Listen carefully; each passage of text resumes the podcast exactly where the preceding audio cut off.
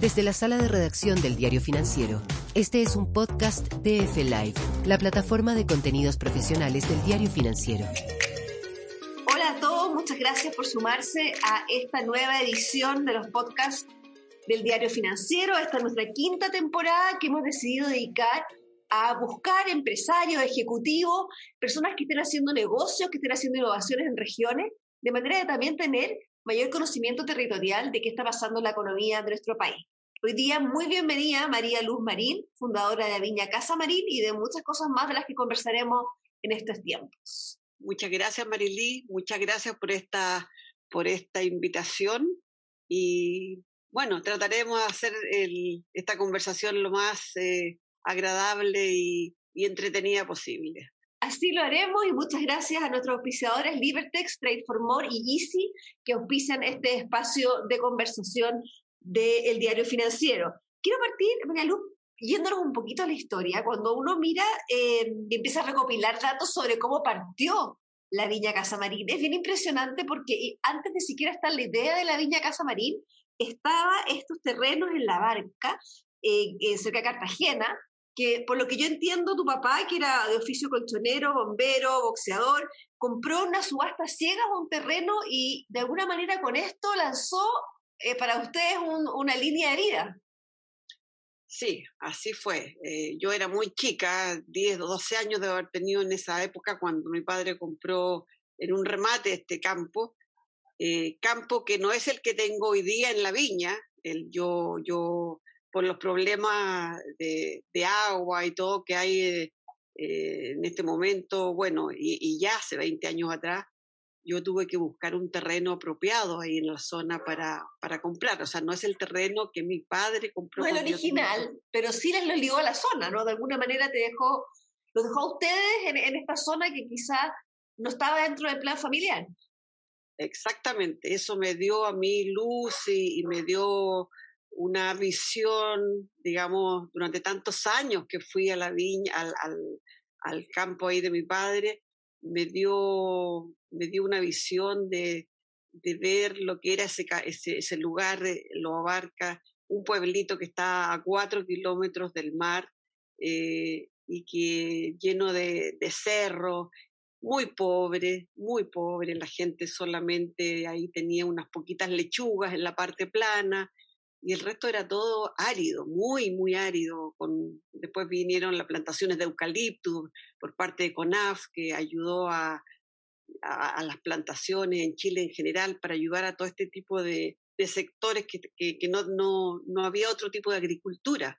La pregunta ahí, Marilu, es que tú de alguna manera te, eh, te, familiarizaste con ese terreno, pero después hiciste dar un salto que era completamente inesperado, que es poner una viña en una tierra así, donde el fondo no se había hecho. Yo entiendo muy poco de vino, pero por lo que leí, el fondo eh, fue una gran apuesta por la cercanía con el mar, por lo fría de la zona para la uva y por el terreno mismo. Cuéntanos cuál fue tu reflexión y por qué decidiste seguir, porque por lo que yo entendí, varias personas te dijeron que no era tan buena idea.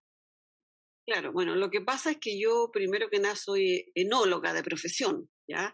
Y, trabajé en la Viña San Pedro y, varios años y después trabajé también eh, para otros productores pequeños y trabajé en la parte comercial también en, en, Viña. Me gustaba mucho el tema del vino, siempre me gustó, siempre me atrajo y me atrajo principalmente porque de chiquita vi a mi padre que, a mi padre y a mi abuelo que vivía con nosotros que consumían siempre vino. Entonces, de alguna forma, eh, el vino era, estaba siempre presente en, nuestras vidas. Entonces, en el momento en que yo tuve que tomar una decisión de qué, qué, hacer en mi vida, empecé a estudiar de agricultura y dentro de la agricultura me especialicé en vino. Entonces, con esta experiencia de haber trabajado en estas otras viñas, de repente eh, quedé sin trabajo por diferentes razones que, que habían en esa época y y bueno, y, empecé a pensar, me gustaría tener mi propia viña, mi propio vino, un vino que fuera hecho por una mujer, un vino que fuera hecho en un lugar diferente de donde estaban en ese entonces los vinos. Entonces eh, empezó ese un bichito, una idea que se fue poco a poco transformando en una pasión y decir, yo quiero tener mi propia viña. Ya ¿Eso más o menos en qué año empezó tu, em, empezó ya a funcionar un, un ya formalmente eh, en, proyecto? En, la década de los 90. En la década de los 90 yo ya estaba ahí haciendo trabajos eh, de siempre de afuera, desde mi casa hacía trabajo. Eh, era mucho trabajo con extranjeros, empecé con eh, exportando vinos graneles, eh, mucho, me convertí en un momento dado en la tercera exportadora de vinos graneles más grande de Chile, lo, todo lo hacía desde mi casa, en la época en que solamente había fax, entonces yo he sido siempre muy trabajólica, muy, muy trabajólica, Marily. Entonces, a pesar de que tenía dos hijos chicos y era papá y mamá, era madre separada, eso hizo que, tuviese la necesidad también de trabajar y de, tener ingresos. Y bueno, eh, me la fui, eh, digamos, arreglando de ver cómo llevar a cabo este sueño.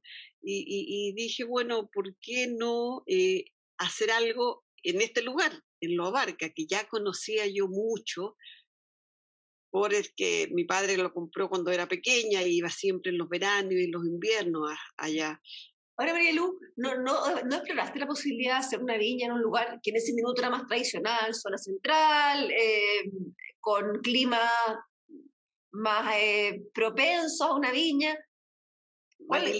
todo el mundo me lo dijo, todo el mundo me lo dijo. En realidad era, era, lo, era lo lógico de hacer. Yo guardé ah, eh, tuve un poco suficiente dinero eh, con los vinos graneles como para hacer, plantar un viñedo, ya sea en la zona tradicional. Pero quise hacer esto para tener vinos que tuviesen eh, eh, vinos con una definición de, de, lugar, con una identidad, con un, con un lo que los, los franceses llaman un terroir, ¿cierto? Un, un, una cosa que sean vinos por sí solo. Entonces, en lugar de cuando la barca fue, fue, fue después determinado un, una denominación de origen. Eso, de alguna manera, es un proceso de consolidación de lo que tú habías soñado que podría ser, ¿no? Exactamente. Es decir, eh, yo empecé con esto, eh, con esta idea ya el año fines de los 90, 97, 98, compré este terreno, de donde están ahora los viñedos, y empecé a a indagar y empecé a estudiar y empecé a, a, hacer este viñedo que me costó mucho porque tuve muchísimos problemas. Decía, pero tú estás loca, ¿cómo vas a plantar en un lugar tan inhóspito, tan extremo, tan difícil, lleno de cerros, lleno de eucaliptus que tenía que sacar?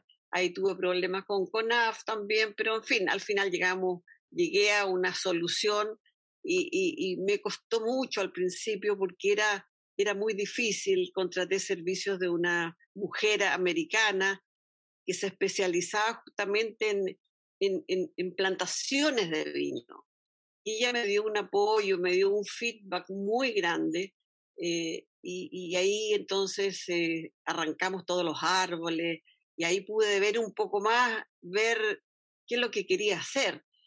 Pero, pero fue muy difícil porque es, es un sector con mucha pendiente, eh, con, con, suelos muy pobres, entonces era, era todo complicado. Entonces, claro, la gente me decía, pero ¿cómo no lo haces en un sector, en, en, el sector central, donde están todos los viñedos, donde es el paraíso para las uvas?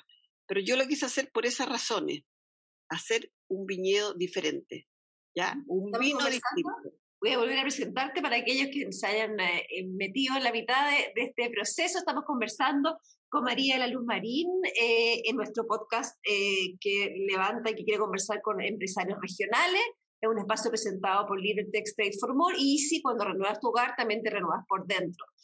María Luz, me gusta llevarte hoy día, ya no lo, lo, que, lo que tú hiciste en ese minuto, rompiste la frontera, hoy día ya vemos vinos en Chiloé, vinos en Patagonia, o sea, de alguna manera también el mundo en, en lógico, en, lógico se ha ido como soltando un poco y está probando en lugares diferentes. Cuéntanos tú cómo ves tú el vino chileno de cara a los años que vienen. Vamos a seguir en esta exploración.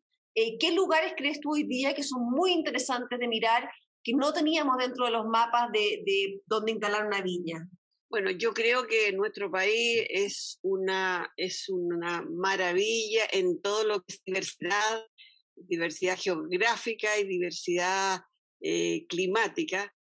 Por lo tanto, hay muchos, muchos lugares eh, para, para, seguir inspeccionando. Yo creo que lo que Chile está viviendo hoy, hoy día es, es maravilloso, con toda la diversidad de vinos y de uvas que están saliendo a lo largo de Chile.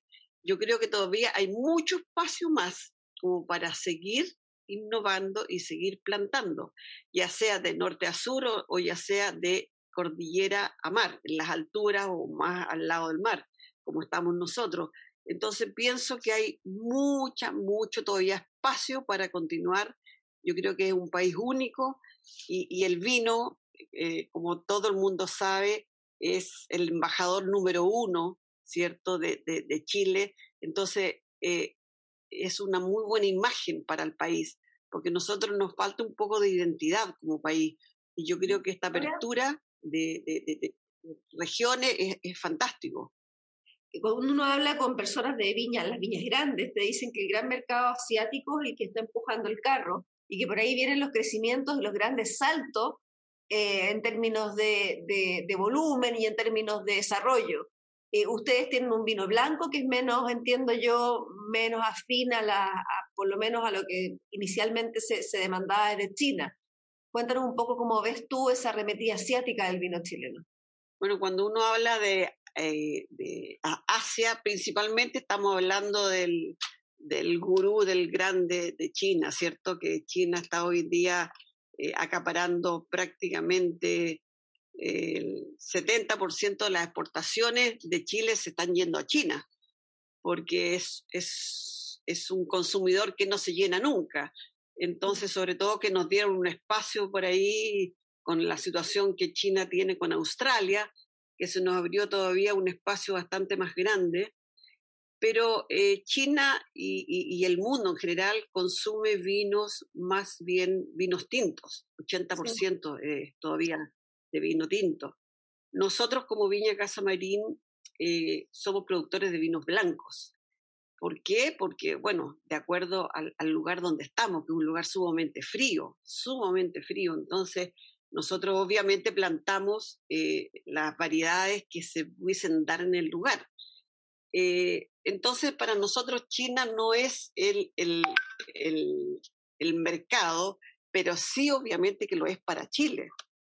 Ahora, hay que tener mucho cuidado con eso, eh, porque, bueno, sabemos que China, este gigante asiático, eh, también nos puede dar la espalda, nos puede decir, bueno... Claro, hay ciertos retos geopolíticos asociados a, a, concentrar las exportaciones en, en, un solo mandante, digamos.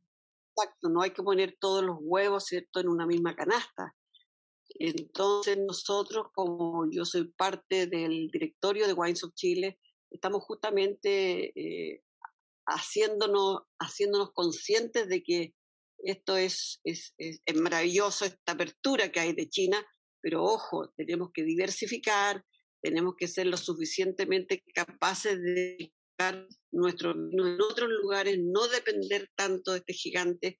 ¿Y qué otros países o mercados tú consideras hoy día que deberíamos ponerle el ojo, que son interesantes, que son profundos, que tienen en el fondo, que permiten además llevar todos estos vinos diferentes que se están, apareciendo en diferentes lugares del, del país? Sin duda, sin duda que es Brasil, que es otro gigante muy grande, que es muy, muy, muy buen consumidor de vino. Eh, Estados Unidos, obviamente, Estados Unidos en este momento estamos con muchos problemas de entrar como vino chileno.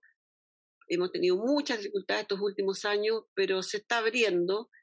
Eh, el Reino Unido, obviamente, Inglaterra es, un mercado en que hay que estar y hay que seguir eh, con presencia, porque es un mercado de los grandes. Y, bueno, esos son los principales. Y dentro de Asia también Corea viene muy fuerte. Eh, y, yo creo que esos son los más importantes, pero, pero tenemos que tratar de diversificar siempre, no, no depender de uno, dos o tres. Uno solo. Ahora, María Luz, me gustaría llevarte, ya hablamos un poco de, las proyecciones hacia el mundo, me gustaría la mirada hacia adentro. Y ahí me gustaría tocar dos temas que creo que afectan directamente a tu negocio. Uno es la escasez de mano de obra. Eh, varios sectores, eh, tanto agrícolas como de producción de alimentos, eh, están eh, levantando las voces de alerta de la dificultad que, que, han tenido este último año, este año y medio, en poder encontrar suficientes personas para que trabajen en, sus en sus tierras o en sus vendimias o lo que sea necesario. Eh, y esa es una preocupación constante. Cuéntame cómo lo ves tú. Y lo segundo es la escasez de agua, que, que eh, si bien ha dejado de ser un tema de titulares, porque hemos estado pasando por una serie de otros noticia bien impactante, en un tiempo más vamos a volver a abrir los ojos y darnos cuenta que sigue siendo uno de los temas que ponen en peligro nuestra economía, nuestra sociedad y, y el fondo de desarrollo del país. Exactamente, Marily. Eh, yo creo que esos dos desafíos son enormes. Primero, la falta de mano de obra.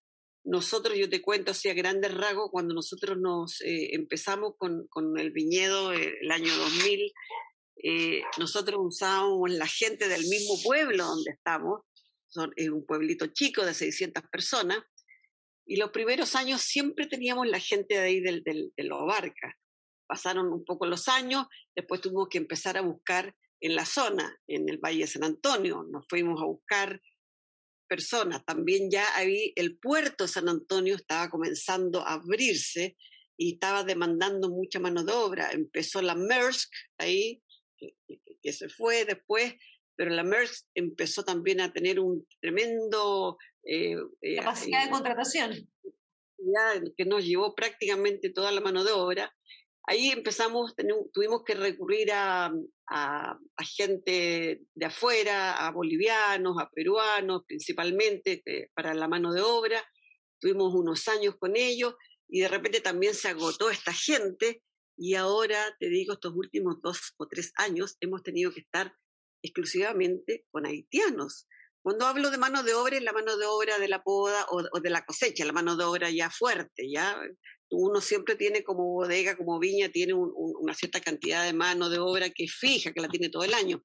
Pero cuando tú necesitas esta cantidad así grande, ya tenemos que recurrir solamente a los haitianos. Y este año, en principalmente esta temporada, esta vendimia 2021, fueron solamente mujeres. Ni siquiera tuvimos hombres haitianos porque estaban todos también absorbidos por otros, otros trabajos u otras viñas. Entonces era 100% mujeres haitianas, que lo hicieron muy bien por lo demás. ¿ah? Pero, pero así te digo cómo ha ido transcurriendo el, el, tema de, la, de, la, falta de mano de obra. No sé qué irá a pasar en el futuro, pero e, es, es, es la, competencia, los competidores, las viñas grandes, las viñas que tienen sectores planos, están cambiando a maquinaria, hacer lo más posible todo mecanizado. Nosotros como Casa Marín no podemos hacerlo. ¿Por qué? Porque, porque todo es, escarpado. terreno es tremendamente escarpado, entonces no podemos, aunque queramos. ¿ya? Y la segunda cosa, la, la parte de agua, eso es dramático, dramático. Nosotros hasta hace 10 años teníamos agua, agua no teníamos problema, pero yo te digo que a partir del 2011, por ahí 2012, empezó el tema de, de, escasear el agua, escasear el agua y llegar a, a niveles de, estos últimos tres años de decir qué sectores regamos, a quién le damos preferencia. ¿Qué salía ahí porque, ¿Qué salida ves tú ahí? Porque da la impresión de que este es un tema muy estructural y que, no tiene que ver con decisiones, tiene que ver con una, una nueva manera de vivir con poca agua. ¿Qué, qué salidas ves tú en la región en específico que se podrían implementar? La única cosa es sencillamente eh, eh, tratar de, de, que las plantas se vayan adecuando a regar, a, tener agua cuando, cuando ya están en un estado bastante crítico, regar menos, saber cuándo regar, cuántas, ser más eficientes en el fondo en el riego ya no, no regar así X cantidad de horas porque hay que regar X cantidad de horas, usar más sensores de humedad, eh, hacer más calicatas para ver hasta cuándo llegó, el, eh, hasta dónde llegó la humedad en el suelo, ver cuándo, cuánto tiempo, en fin, ser eficiente en todo el tema de, del sistema de riego que cada viña y cada, cada propiedad tiene. Entonces, eh, para poder eh, usar mejor el agua. Y, bueno, y, en temas de ver qué hacer para el futuro, se habla tanto, ¿cierto?, de, de salinizar, que es carísimo. Yo creo que algún día va a llegar la agua salada a nosotros. Entonces, a lo mejor por ahí va a ir la cosa de, usar en un futuro el sistema de salinización. Eh, el tratamiento de aguas grises, por ejemplo, también es otra posibilidad para ver cómo, cómo poder usar esas aguas que se pierden. Eh, y en el fondo, ir, ir adaptando las plantas a tener menos agua y a que vivan así, y lo cual significa que vamos a tener menores producciones, ¿cierto? Que es lo que a nosotros nos está pasando personalmente en, Casa Marín, cada vez tenemos menos producción, mejor calidad, pero producción bastante baja, principalmente porque le estamos dando muy poca agua. Entonces es, es una época difícil, difícil. Ahora, Marilula, el agua es... Una última pregunta para cerrar este, esta conversación, que ya se nos alargó, nos pasamos ya de la hora, pero está muy interesante, es eh, la quinta región va a tener un cambio importante de autoridades, eh, tanto el gobernador como alcaldes claves de la zona eh, son del Frente Amplio, han, han, sido bastante específicos con respecto a las medidas y, a las posturas que tienen frente a los proyectos. ¿Qué, ¿Qué, tipo de visión tienen ustedes de la viña, de cómo puede afectarles esto? ¿O ustedes creen que van a poder seguir trabajando de manera normal? ¿Qué, qué cambio de mano ven? No, no te sabría responder esa pregunta porque no sé para dónde va para dónde vamos. No sé qué va a pasar con, lo, con, con, con el sector. Nosotros esperamos eh, que, que, sea todo para bien, pero, pero la política y, de repente te, lleva para lugares en que, uno no quisiera. Entonces, eh, eh, es un sector bastante, de bastante, ah, como te dijera, como está el puerto, el puerto es muy importante en la zona, presiona mucho, hay, mucha, mucho tráfico de, camiones y de, diversidad de cosas que yo no sé para dónde va a llevar la parte agrícola. Eh, yo tengo un poco de temor por eso, porque se está transformando mucho el sector en industrial. Los sectores aledaños a San Antonio eh, y absorbiendo mucha mano de obra, mucha... El, puerto, el puerto nos está cambiando un poco el, el, el, perfil, nos está cambiando un poco el, la idea de donde queremos ir como en la parte agrícola. Entonces yo creo que vamos a ver qué va a pasar con nuestros nuevos gobernadores, hacia dónde van a llevar, qué políticas van a aplicar. Es una cosa que, que está por verse. Muchas gracias, María Luz Marín, por esta conversación, por darnos este espacio y meternos un poco en el mundo eh, de tu viña y de los desafíos que hay para esa región en términos de agua, escasez de mano de obra. Em, te agradezco mucho el espacio y los dejo a todos invitados a seguir con futuras conversaciones de esta quinta temporada de los podcasts del Diario Financiero, que es un espacio presentado por Libertex Trade for More y Easy, cuando renuevas tu hogar, también te renuevas por tu Muchas gracias por este espacio. Muchas gracias, Esto fue el podcast de F Live, la plataforma de contenidos profesionales del diario financiero. Después de estar tantos meses en nuestro hogar, nos dimos cuenta de tantas cosas. Que si cuidabas a tu hogar, tu hogar te cuidaba a ti. Que una pieza podía ser tu dormitorio, un gimnasio, una sala de clase y tu oficina. Te diste cuenta que cuando ordenabas tu hogar te sentías mejor. Y que cuando le dabas un nuevo estilo a tus espacios, algo en ti cambiaba, porque cuando renuevas tu hogar, también te renuevas por dentro. Easy, renueva el amor por tu hogar.